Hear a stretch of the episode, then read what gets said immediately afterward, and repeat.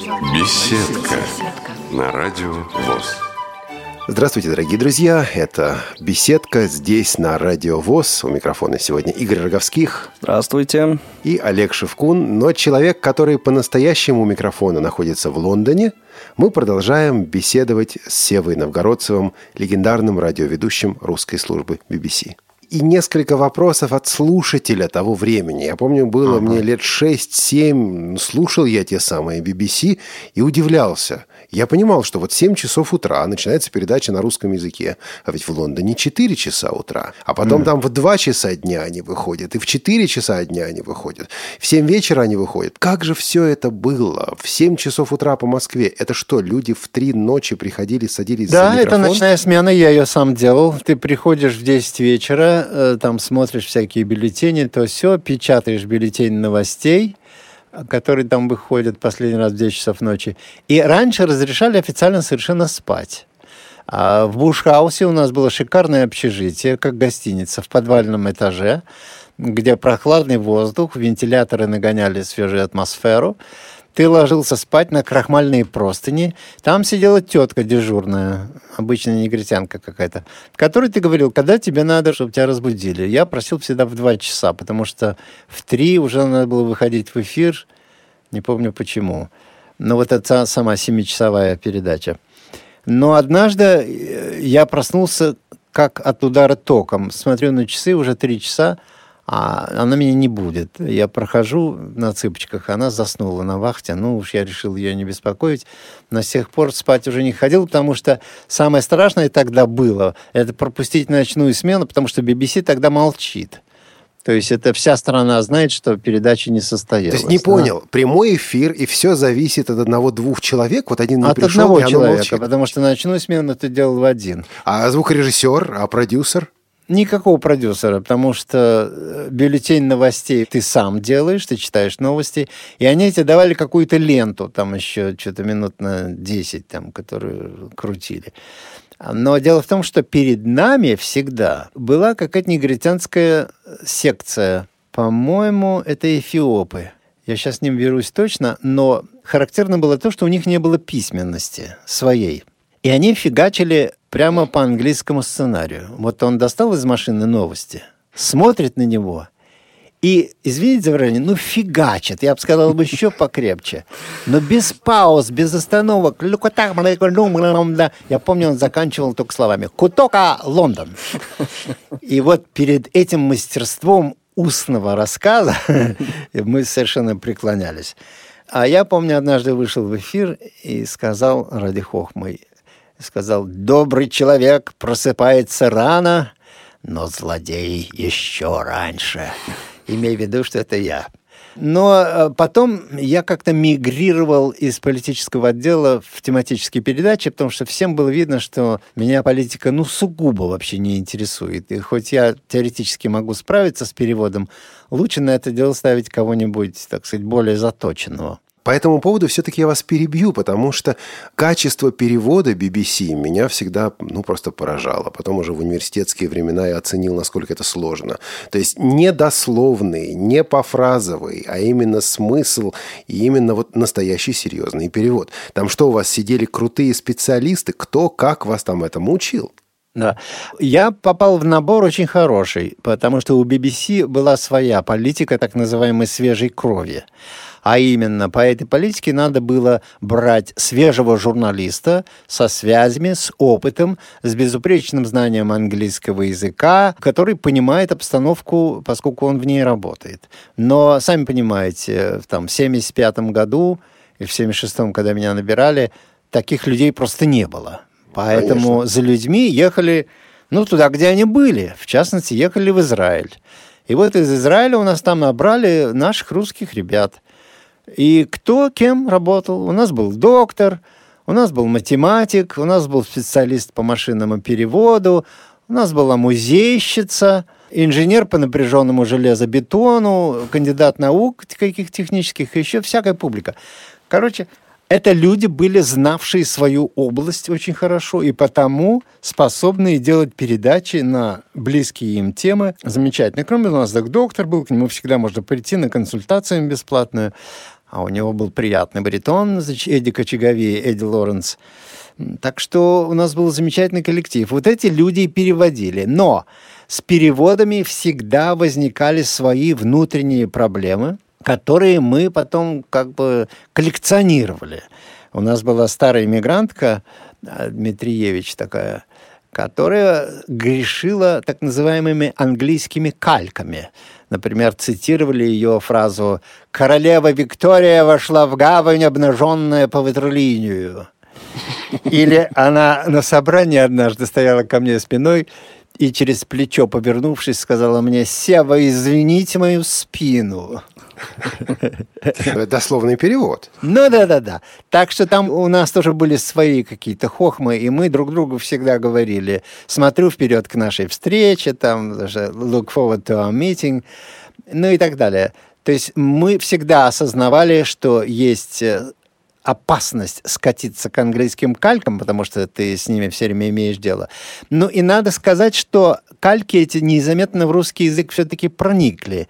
А, в виде примера приведу слово «спорадически», которое, по-моему, сейчас широко употребляется. Конечно. Спорадически – это то, что возникает время от времени не постоянно. Спорадически, например, огонь а, на фронте. Ну и так далее. Позднее сегодня, всякие эти ранее сегодня, всякие эти английские кальки все-таки просочились.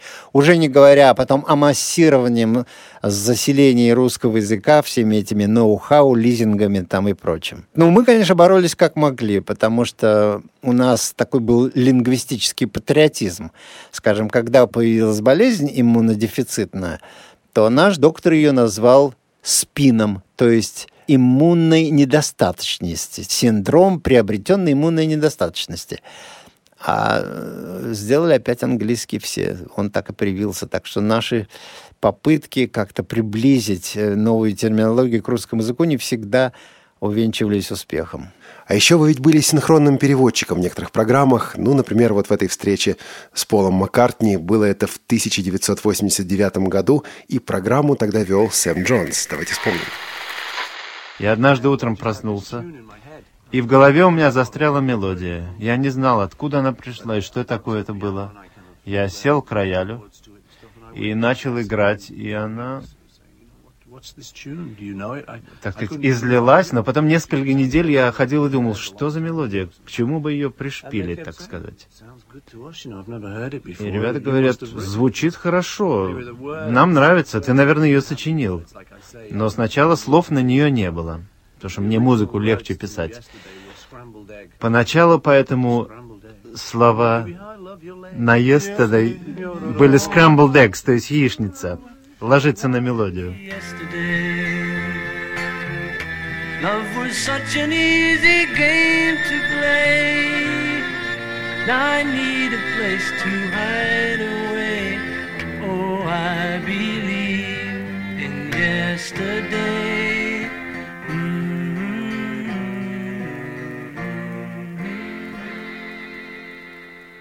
Русские сотрудники и британское начальство. Сотрудничество, напряженность, противостояние, отчужденность, непонимание или что? Надо сказать, что эволюция колониальной службы происходила у меня на глазах. Ведь английское иностранное радио делали как часть, как лишнюю руку Министерства иностранных дел. И они рассматривали это как вот инструмент в управлении своими многочисленными колониями, которые потом после войны стали Содружеством наций, но колониальное мышление в Англии все равно осталось. Поэтому, конечно, когда я пришел, начальники были англичане из хороших университетов, а мы там что-то такое внизу шуршали своими бумажками, и надежды не было никакой на продвижение. Первым у нас выдвинулся такой Сеня Клинерман, но выбор был очень неудачный, так что эксперимент не получился. Потом в 83 году меня выдвинули, как ни странно, в отделе тематических передач на редакторскую должность. Но я пришел в совершеннейший упадок духа, потому что особенно делать было нечего. Надо было выдумывать себе самому деятельность, заглядывать в чужие писания, там их как-то направлять. Общем, мне было дико скучно. Но эта работа э, посадила меня за стол, а на столе был телефон, Я был руководящим кадром, поэтому если англичане звонили за какими-то вопросами к русским, то попадали либо на мою напарницу Терезочку, либо на меня. И вот однажды позвонили с телевидения и спросили произношение каких-то имен, я им объяснил, причем пространно так, понимая, какие у них трудности творческие перед ними стоят.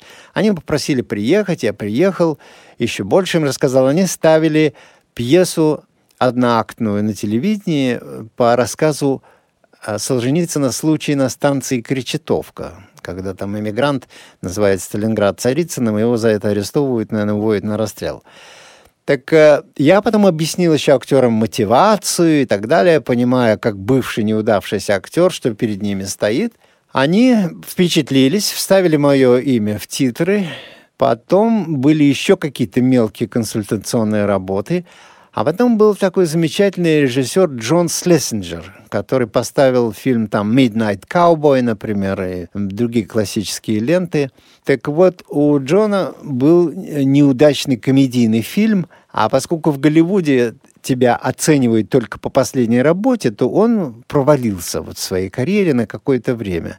И вот спустя года три или четыре он возвращался через телевидение в большое кино. И вот тогда Алан Беннетон, наш замечательный драматург, по рассказам актрисы Корал Браун, актрисы Шекспировского театра, которая ездила в Советский Союз в 1957 году, это знаменитые были гастроли. И во время этих гастролей она встречалась с нашим вот великим предателем Гаем Бёрджесом, mm. который заявился на спектакль, в доску пьяный, наблевал ей в раковину, ну и так далее. А потом еще пригласил в гости. И а, когда она пришла к нему в гости, он ей заказал, значит, две пары шелковых пижам у его портных, у которых он всю жизнь обшивался, туфли, которые ему делали по его личной колодке сапожников дорогих, ну и, и драповое пальто. Ну и когда она вернулась в Англию, то сказала, что вот мне сделала, значит, такой заказ Гайбердж, ей сказали в министерстве, но он же предатель. Она говорит, так что ж предатель должен не спать в шелковой пижаме, что ли? И вот на основе всех этих рассказов Алан Беннет сделал замечательную пятичастную серию «Englishman Abroad» «Англичанин за границей». И поскольку у меня уже с BBC были какие-то консультационные связи, то я попал туда консультантом. Там у меня уже были функции повыше, я набирал второстепенных актеров, писал оригинальные русскоязычные диалоги, и так далее. Короче, создавал русскую реальность на экране, так чтобы все это было, э, во все это можно было поверить. Эта серия получила пять академий, там за это, и за то, и за звук, там, и за... И, короче, э, тут начали подтягиваться уже американцы с большими фильмами, там 84-85 год, потому что в Советский Союз ездить было снимать нельзя, а тема холодной войны была на самом пике, это всех очень интересовало. И, в общем, я попал на один фильм, потом на другой, потом попал на фильм с Барышниковым, там эти «Белые ночи» провел полгода. И наступил момент, когда халтура стала мешать работе. И в 1984 году, после долгой тяжбы там и споров с начальством, мне удалось вообще с BBC уйти и перейти полностью вот на эту э, левую работу, сохранив, конечно, э, рок свою Рок программу, угу. которую я писал, бог знает где, и в поездах там, и за кулисами каких-то съемочных площадок и так далее. Так что с BBC я, в принципе, в близком приближении простился с 1984 году в мае. А потом в 87-м появился севооборот, и, в общем, как-то нить не прерывалась. Поэтому эти передачи были авторские, меня особенно никто не беспокоил. Я так себе там что-то тюхал э, сам себе. И, в общем, Иногда этот процесс был довольно мучительный, потому что шутки сочинять хлесткие, молодежные в среднем возрасте довольно трудно. Но это выработало во мне стиль определенный, который меня до сих пор кормит. Вот, так сказать, я себе сам на себе и вырос. Ведь первые программы, которые стали выходить на BBC в 77-м, да, по-моему, году. Да, да, в июне. У них же не было каких-то специальных вот этих преамбул, таких э, вступлений, которые появились уже, по-моему, вот в 80-е годы. Наверное, это как раз да, вот да. Э, практика повлияла вот этих э, консультативная вот эта практика на телевидении. На меня слушатели влияли, потому что они стали требовать информации. Им нужны были истории рок-групп, mm-hmm. и тогда я там уже охотился за книгами, по журналам шастал, по газетам, собирал материалы, вырезки и делал передачи, и постепенно выработался этот стиль. А поначалу вы понимаете, что диск-жокейства как жанра э, ведущего вообще не было. Поэтому моя задача в 1977 году, скажем, была придумать шутку, которая умещалась бы в, на время вступления музыкального. Если у меня там, скажем, 20 секунд, то на 18 секунд я могу пошутить. Популярность пластинки определяется не жюри и не критиками. Она решается за прилавками магазинов. Чем больше покупают какую-нибудь пластинку, тем больше у нее шансов оказаться наверху списка. И если песня опустилась на 20 место, как, например, это, это вовсе не значит, что она стала менее популярной. Ее просто меньше покупают, она уже у всех есть. Американский певец и композитор Стиви Вандер и песня «Sir Duke» на 20 месте в Англии и на третьем в Соединенных Штатах первичные шутки, они не должны были нести какого-то смысла. Там был сам факт свободной речи и свободы, и какой-то легкого намека на какой-то юмор. Этого уже было тогда достаточно, потому что в замороженном Советском Союзе сказать что-нибудь такое неформальное уже было само по себе колоссальным вообще, ну, дыхание перехватывало у народа. А потом уже, естественно, пришлось растекаться мыслью по древу. Это песня «Отель Калифорния» в исполнении группы Eagles «Орлы», которая стоит на девятом месте в британском списке и на двадцать пятом в американском. Однако долгоиграющая пластинка, откуда взята эта песня, в течение уже нескольких недель находится в числе наиболее популярных, как в Англии, так и в Америке. «Расправьте крылья, орлы!»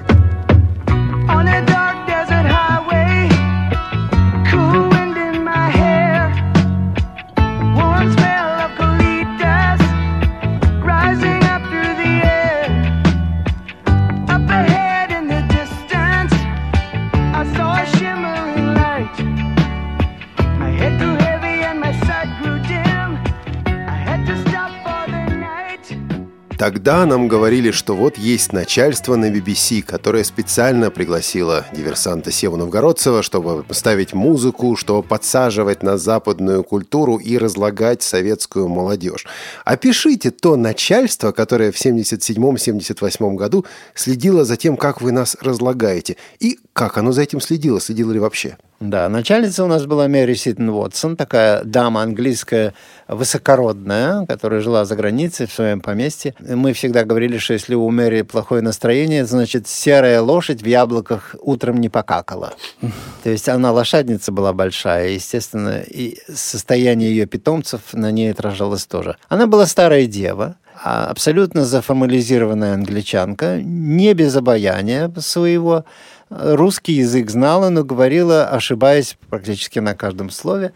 Брат у нее был специалистом по Сталину, то есть такая как бы левая слегка семья, хоть и высокородная. И, естественно, ей все наши русские метания были совершенно непонятны. Она не только следила за соблюдением редакционных норм BBC, она сама была ими. Просто ей, ввиду ее природы, даже было непонятно, как можно было э, что-то эмоциональное или необъективное выпустить в эфир. Маленький пример. У нас был наш э, поп, наш священник редакционный, отец Василий Родзянко, правнук главы Государственной Думы России. Угу. Тот самый его прадед э, императору подавал бумажку на отречение от престола, чего ему потом вся эмиграция не могла простить на протяжении трех поколений. Так вот, отец Родзянко был у нас священником, Высокий, красивый мужчина, духовный. Жена у него Марья Васильевна, глубоко русская женщина, верующая, такая попроще, но она за ним как за пророком ходила. И вот Марья Васильевна однажды, придя на работу в студии, бац, и умерла. Инфаркт, и она просто на полу оказалась мертвая. Отец Василий, потрясенный, естественно, после многих лет совместной работы, они религиозную программу вместе делали, он программу посвятил ей – и вот Мэри Ситон Уотсон никак не могла понять такого.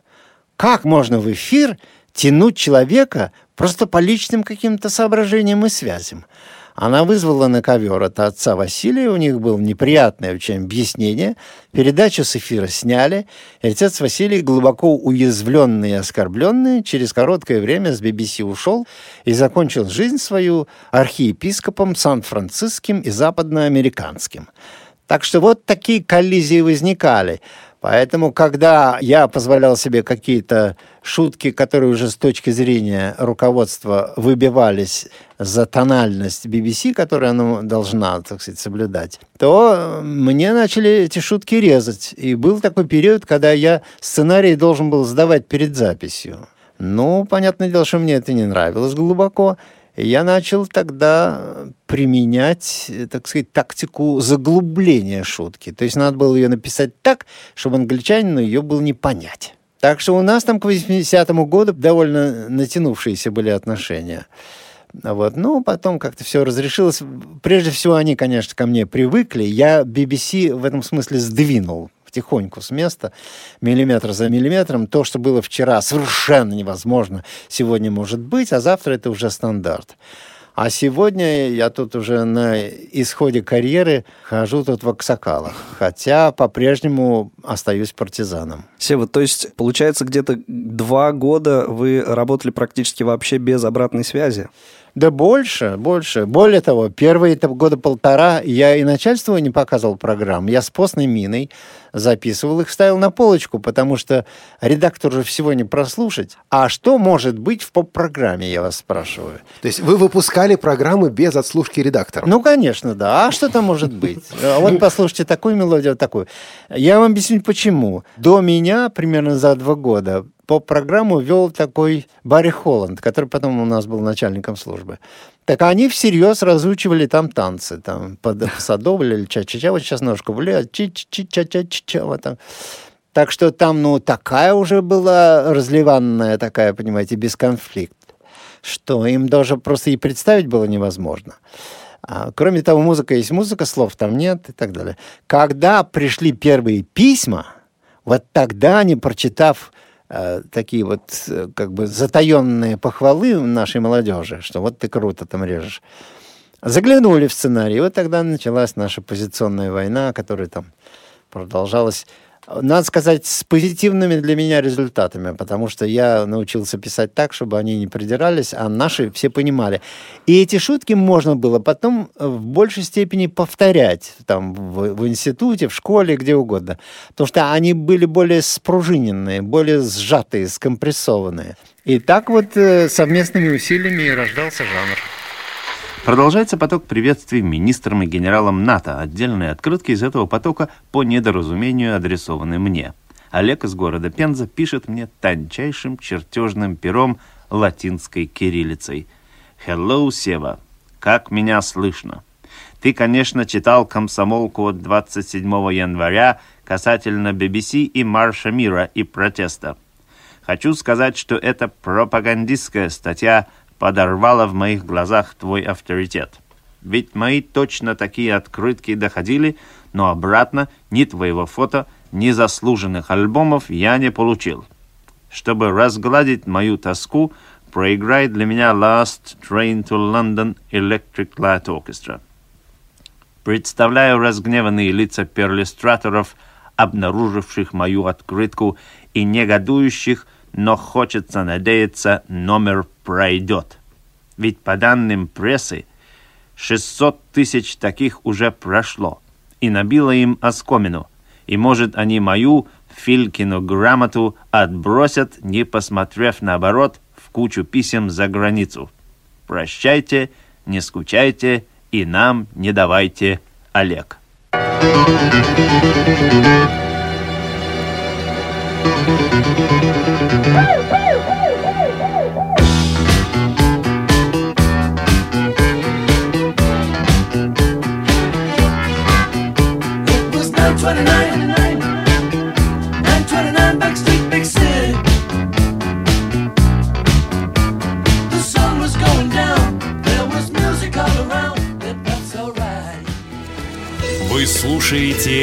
Радио ВОЗ. То есть правильно ли я понял, что на самом деле со стороны BBC-ского начальства не было, по крайней мере, поначалу такого стремления разложить советскую молодежь через поп-музыку? Так я вам рассказал встречу с таможенниками в порту Гуля.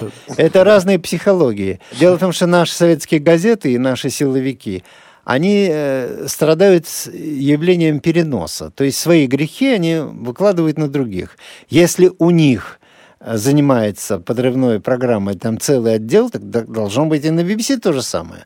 У BBC совсем другие приоритеты. Я всегда говорю своим слушателям, вы думаете, BBC для вас существует? Они говорят, да, да, конечно, вот работу вести. Я говорю, BBC существует прежде всего для себя. Это корпорация, которая заинтересована в продолжении своей жизни. А на аудитории этого начальства вообще они даже не понимают, э, кто где живет и зачем. Их интересуют собственные правила и выполнение их. Объективно? Не объективно. Освечено с трех сторон? Не с трех сторон. Баланс есть? Нет баланса. Это правда и так далее и тому подобное. А уж то, что материалы получились разлагающие, это как бы BBC к этому никакого отношения не имеет. Это уж вы, господа, разбирайтесь там на том конце. Как говорил Новгородцев молодой, чистый ручеек правды, пересекая железный занавес, превращается в мутный поток лжи. По поводу подрывных отделов. Вот э, Игорь, человек, который от вас в свое время пластинку получал. Да, было и, дело. И вы ведь... И письмо, письмо свое в эфире слышал. И я да. тоже письмо свое в эфире слышал по Брайлю по-английски написанное. Да, я да, помню... Да, я очень был тронут. Я, надо сказать, к слепым до сих пор такое чувство питаю. Вижу человека с белой палочкой, ну просто не могу. Слезы на глазах. А плакать-то чего, Сил Борисович? Ну, сочувствую, не знаю, душевно. Есть волны в душе, не могу. Ну, вот к этим самым разлагающим отделам. Я помню, мне в детстве объясняли. Ну, вот он говорит, я пошел на почту, отправил пластинку. Врет. У него там целый штат, который ходит на почту и тысячами отправляет эти самые пластинки. Вот да. про пластинки. Как вы это пробили? Сколько тысяч отправили? И сколько у вас было в штате людей, которые этим занимались? Ну, вот единственные упреки в подрывной деятельности можно приписать писать вот этим небольшим денежкам, которые начальство мне согласилось выдавать. У меня бюджет был, э, по-моему, фунтов 40 в неделю. Ну, в общем, не так мало, я если получал 300. Ну, какие-то денежки небольшие. Я помню, посылал, ну, не очень много. В неделю самое большое, сколько я помню, пластинок от 30 до 50. Больше не было. Это вот предел. Ну и то мне надо всем паковать, надписывать. На почту носить мне, конечно, на улицу было не надо потому что у нас свое почтовое отделение внизу было в Бушхаусе. Просто и стопку им принесешь, и все, они там уже отправляют. Но носили сами? Ну, носил сам, да, и мне, кстати, по моей заявке заказывали вот эти стандартные пластиночные конверты. Угу. Они лежали у меня стопками готовые. Пока не было компьютеров, я рукой надписывал, а потом уже были наклейки который легко читать, потому что надо на двух языках написать, там заклеить, то все лентой, там что-то вложить. Ну, в общем, холеры было много.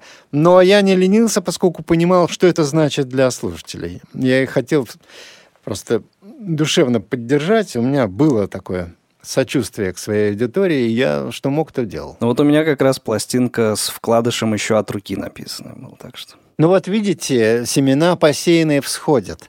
Кто мог знать, что спустя там почти 30 лет да, мы с вами будем беседовать по новомодному скайпу из далекого Лондона э, с хорошим качеством, ну и так далее и тому да. подобное.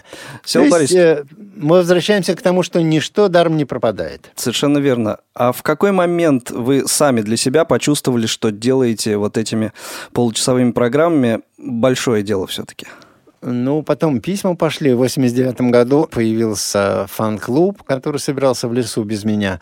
А уж когда в 90-м году сам приехал с английской подругой Кариной Арчибальдовной, то там вообще уже bloody hell, что называется. Шереметьево э, забито был весь зал, 800 человек приехало.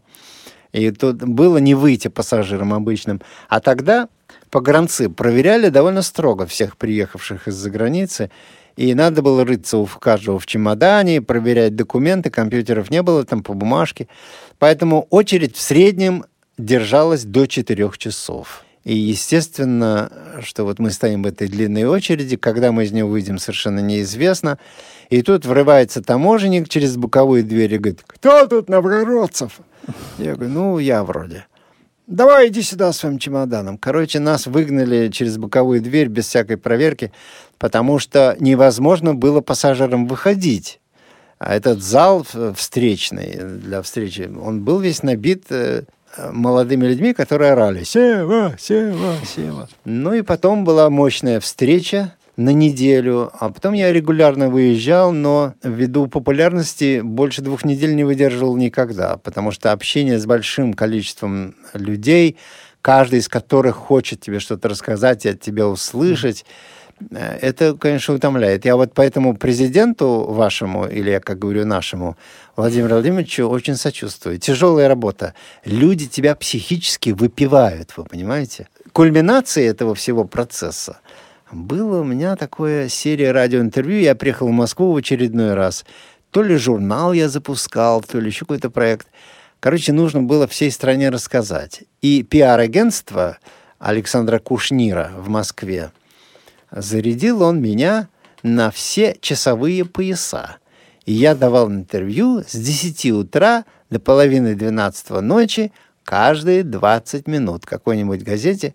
Я уже в конце говорил языком Алисы в «Стране чудес». Там от реальности уже ничего не оставалось. Потому что надоело повторять одно и то же. Я уже плел какую-то околесицу, ну, вообще прямо как из сказки какой-то. А там уже сюр у меня в речи появился. Так что вот э, история моей славы. А еще был замечательный случай, быстро расскажу. Mm-hmm. Я летел в Питер, по-моему, в 92 году на фестиваль «Белые ночи». Меня попросили вести. И меня опознали. И стюардесса говорит, э, все вот э, летчики хотят вас видеть. Я зашел значит, в кабину, мы летим из Москвы в Ленинград. Он говорит, Сева, садись за руль. Горизонтальный можешь? Ну, так, чтобы в пределах 5 градусов. Я сел за горизонтальный руль. Надо сказать, что физически это довольно трудно на нашем старом этом кто у нас там был, Ильюшин или не Ильюшин, а кто у нас там был? Ту, Короче, Ту, Ту-104, да. да. Ту, Ту какой Да, Ту-104 летали. Да-да-да. Довольно трудно это было все. И, ну, я с ними порулил, простился. И когда мы сели, наконец, в Ленинграде, то первым выпустили важных пассажиров, как это обычно тогда водилось. И кто бы, вы думаете, вышел? Собчак, мэр Ленинграда вышел. Я думал, что если бы я с горизонтальным рулем не справился, мы бы всех грохнулись. То есть Собчака бы тоже там не было. Возвращаясь на минуту в 80-е, у нас, слушателей, было ощущение, ну, такое двойное. Во-первых, что вы всю эту музыку блестяще знаете, а во-вторых, вы так восторженно о ней говорили, что складывалось ощущение, что вы всю эту музыку любите. Э, сейчас уже, ведя свои программы, я борюсь с необходимостью давать разную музыку и с желанием дать музыку любимую. Вот у вас э, была музыка, которая вам нравилась? Или что-то такое, что вы ставили в передаче, но скрежетали зубами, потому что, ну, не нравится вам это, а слушателям нравится. А надо об да, этом да, рассказывать, да. и интересно рассказывать. Угу. У нас тут был такой диск-жокей, которого я себя моделирую по нему – Джон Пил такой, ну, гигант здесь этого дела. Он практически всех знаменитых людей за свою карьеру и открыл. Потому что он вещал с 60-х годов, начинал еще на радио Карлайн, знаете, на пиратском радио, uh-huh. на корабле на, посреди моря. Так вот, Джон Пил для того, чтобы ему сделать свое шоу э, четырехчасовое вечером или трехчасовое, вынужден был музыку слушать по 16 часов в сутки. И вот для меня он навсегда останется музыкальным мучеником, потому что нет более неприятного занятия, чем слушать незнакомую музыку, да иногда еще и некачественную. Меня спасало только то, что ухо у меня навострилось за годы музыкальных занятий. То есть а, качество композиции я мог оценить за 10 секунд. Я иголкой проскакивал по дорожкам виниловой пластинки в середине. Чик-чик-чик-чик-чик, ясно, чик-чик-чик, ясно. И там, где было интересно, не заштамповано, где были находки оркестровые и музыкальные, можно было уже тогда пускать в эфир. Не всегда это мне нравилось, но я рос, так сказать, вместе с тем, что я вещал. У меня, естественно, был уже тыл, потому что в 70-е годы перед отъездом и работая с поп-группами, я уже слушал, естественно, все, что было написано к тому времени, от Битлз до Род Стюарта, и там у меня были мои любимые э, эти калифорнийские ребята. Кросби, Стилз, Нэш и Кросби, Стилз, Нэш и совершенно верно. Так э, какие-то тылы у меня уже были, и какой-то базовый вкус был сформирован. Но, конечно, вот тяжелый металл там и прочее, это я уже с аудиторией вместе постигал.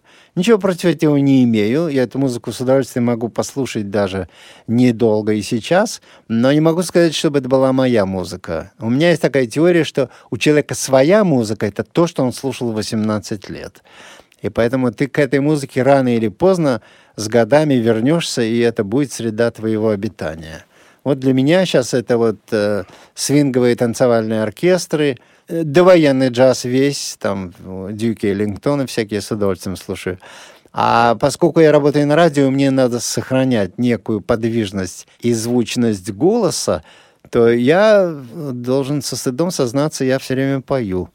У меня в телефоне заряжено примерно 240 песен, а всех этих так называемых крунеров, которые красиво поют там, от раннего Фрэнка Синатры, не позднего, там уже он начал давить очень, э, Мэтт Монро, там, Нат Кин Кол, всякая эта публика, которые шикарными голосами поставленными, но не слышно, что они поставлены, потому что нет этого излишнего давления на вокальные связки.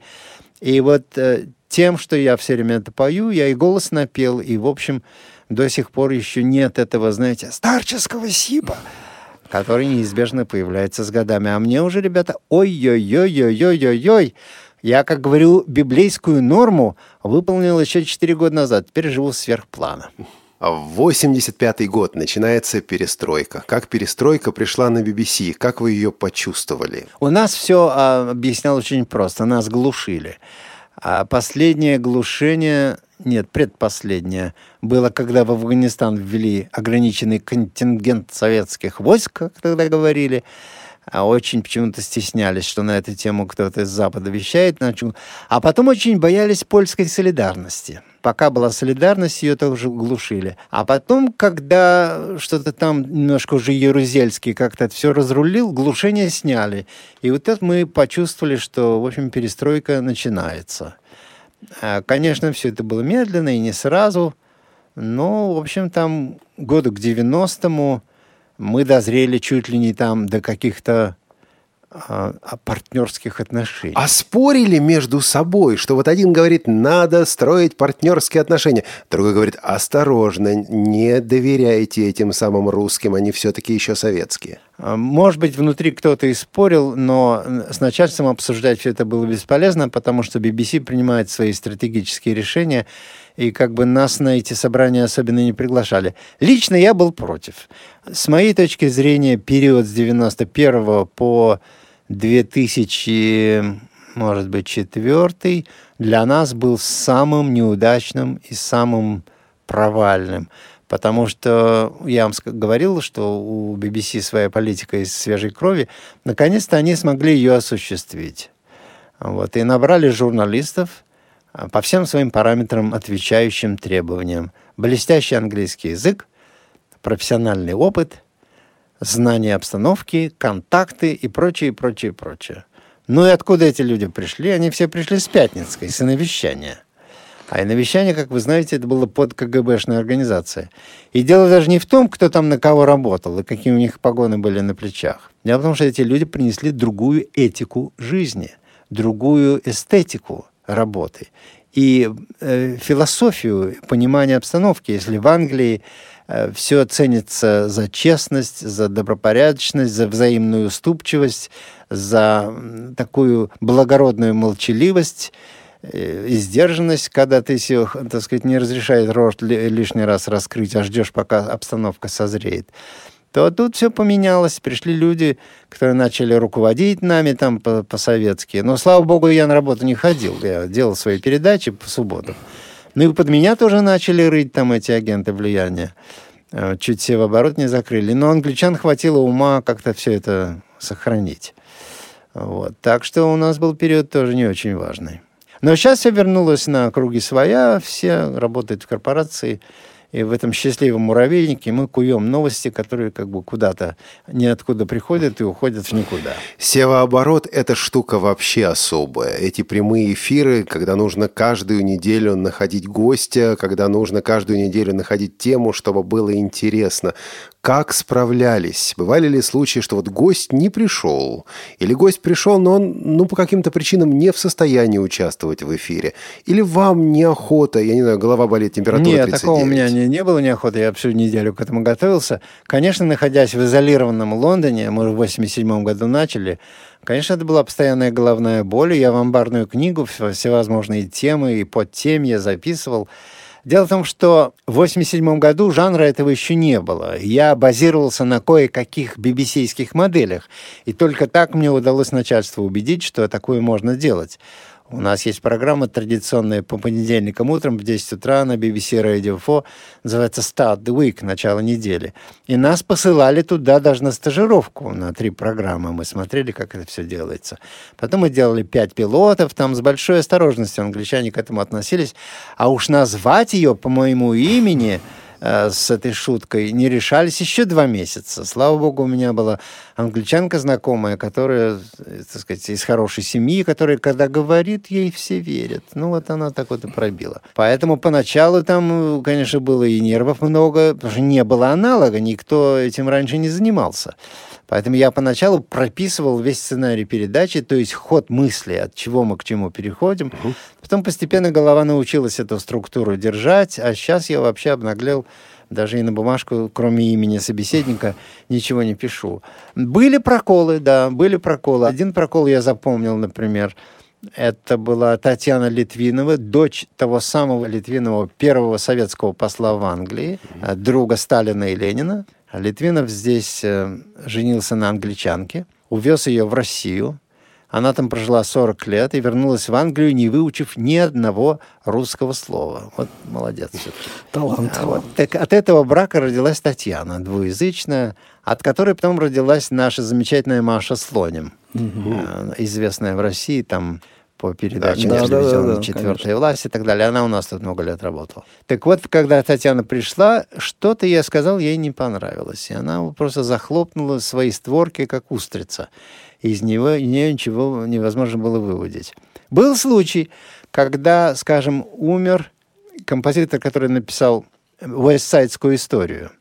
Сейчас у меня имена что-то с годами стали выскакивать. А он умер, и умер барабанщик э, джаз, Арт Блейки and Jazz Messengers в одну неделю. И должен был прийти мой приятель Витя Боровский и про композитора все рассказать. Витя в последний момент что-то забрыкался и сказал, что у него настроение плохое, голова болит, что девушка его бросила, и вообще пошли бы мы подальше. Но он был такой немножко примадонный.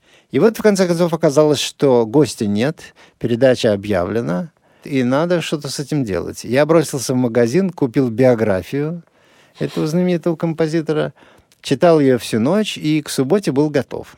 В результате, значит, я отбился по композитору, а Лио отбился по джазовому барабанщику Арту Блейки, к которому я тоже имел какое-то отношение, потому что саксофонист Арт Блейки, Уэйн Шоттер, был моим кумиром несколько лет. Так что мы эта передача, как ни странно, на BBC бывало очень редко, что программы попадали под разбор полетов. Делалось это так. За всю неделю копились ленты до потолка, целая стопка.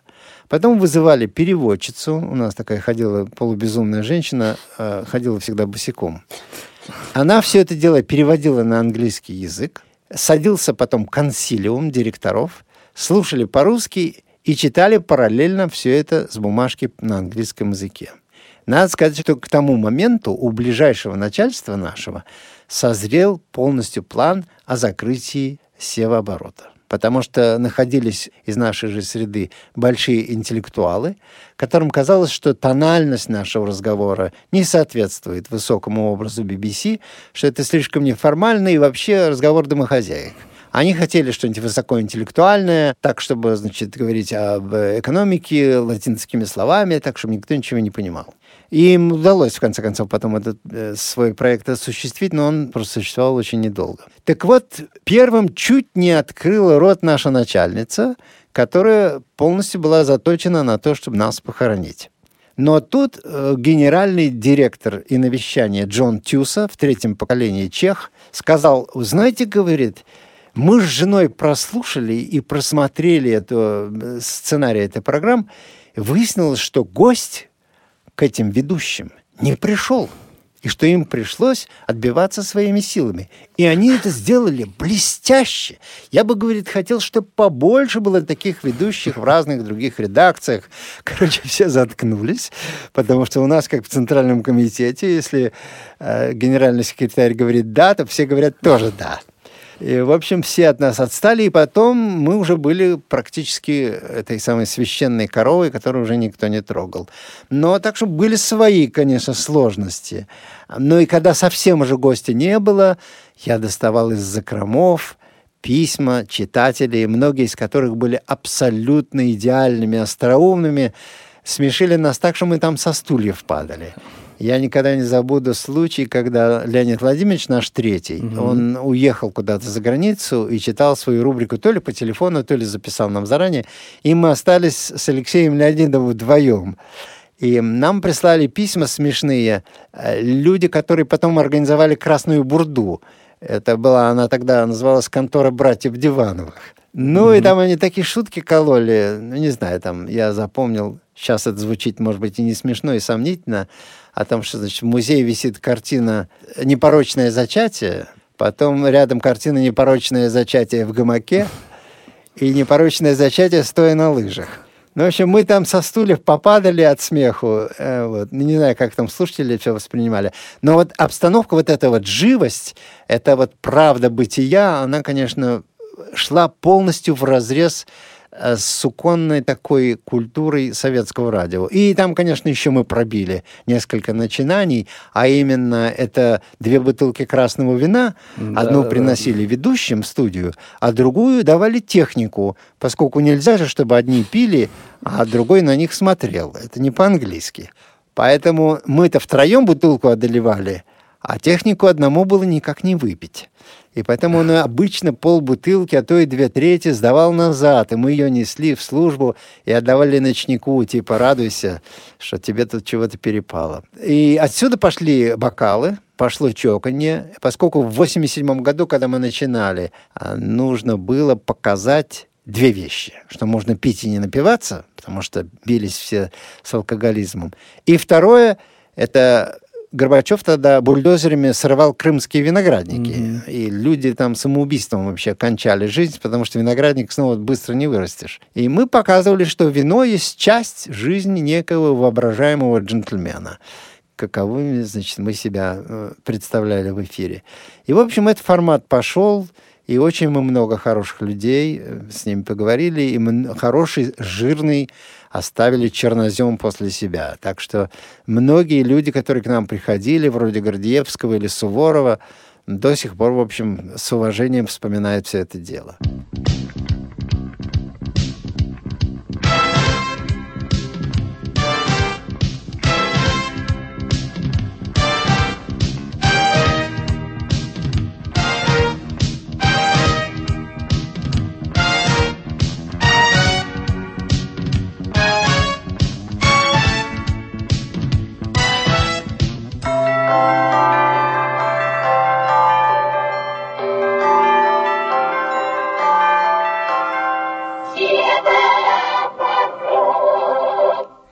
Добрый вечер, друзья. Британские секретные службы, как известно, самые секретные службы в мире. Но наш сегодняшний гость не только знает о них много интересного, но, что более важно, знает точно, что можно рассказывать в живом эфире, так, чтобы не нанести урона нашей британской отчизне. Дамы и господа, прошу приветствовать Олег Антонович Гордеевский. Добрый вечер.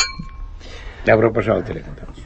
Олег Антонович, я думаю, что мы начнем с периода, когда все это дело становилось и зарождалось. Это период примерно... 1909 а, год, 1911 год. Это было время расцвета империи, когда, как я люблю говорить, Индия была наша. Да. И вот кусок музыки из этого периода для воссоздания, так сказать, музыкального исторического фона.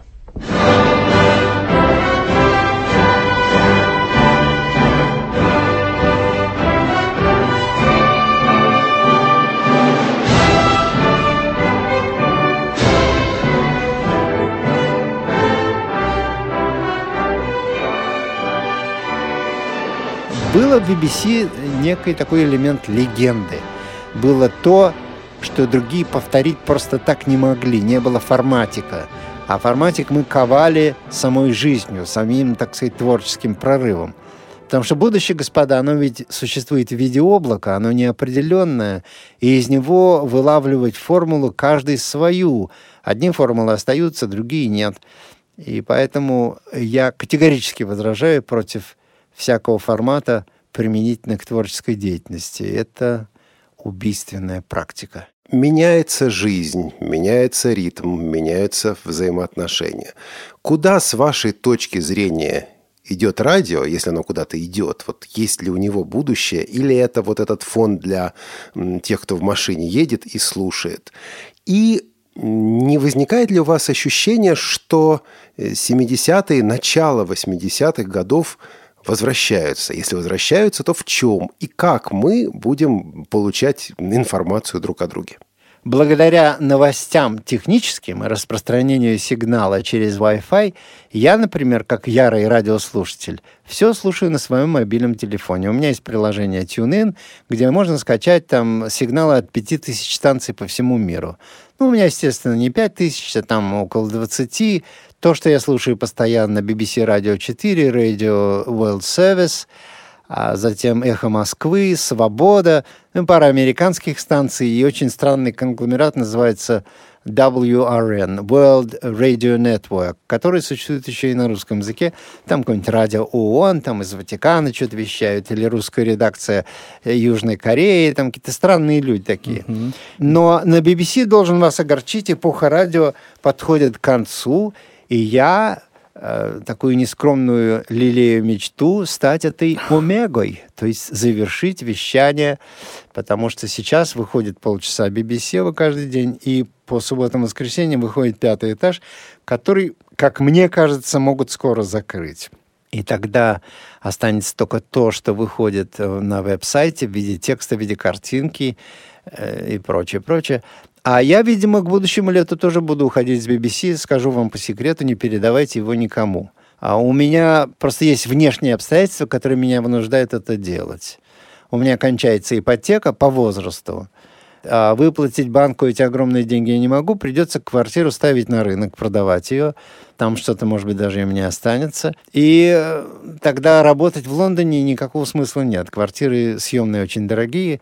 И получится, что я буду работать на квартиру, жить в квартире, чтобы ездить на работу. Мне уже, честно говоря, а, все это дело начинает надоедать. Не могу жаловаться на свою нынешнюю службу.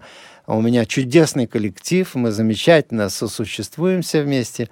И, в общем, меня особо даже и не ограничивают ни в темах, ни в стиле. Начальство не вмешивается, но я задаю себе вопрос, сколько можно. Будущим летом мне 75 лет – и самое время попробовать свои силы в каких-то других проектах. Так что, видимо, придется отсюда уходить, продавать квартиру, а если квартиры нет, уезжать из этой страны туда, где мы можем прожить на более дешевые деньги. Скорее всего, это будет какая-нибудь Восточная Европа.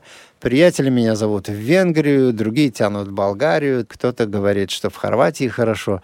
Ну, в общем, что-то такое происходить будет.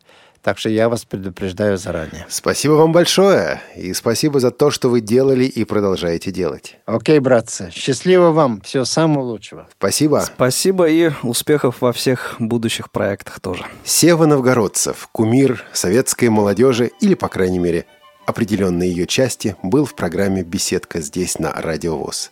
Этот выпуск программы подготовили звукорежиссеры Анна Пак и Олеся Синяк – и ведущие Игорь Роговских и Олег Шевкун. Радиовоз благодарит сайт seva.ру за предоставленные материалы.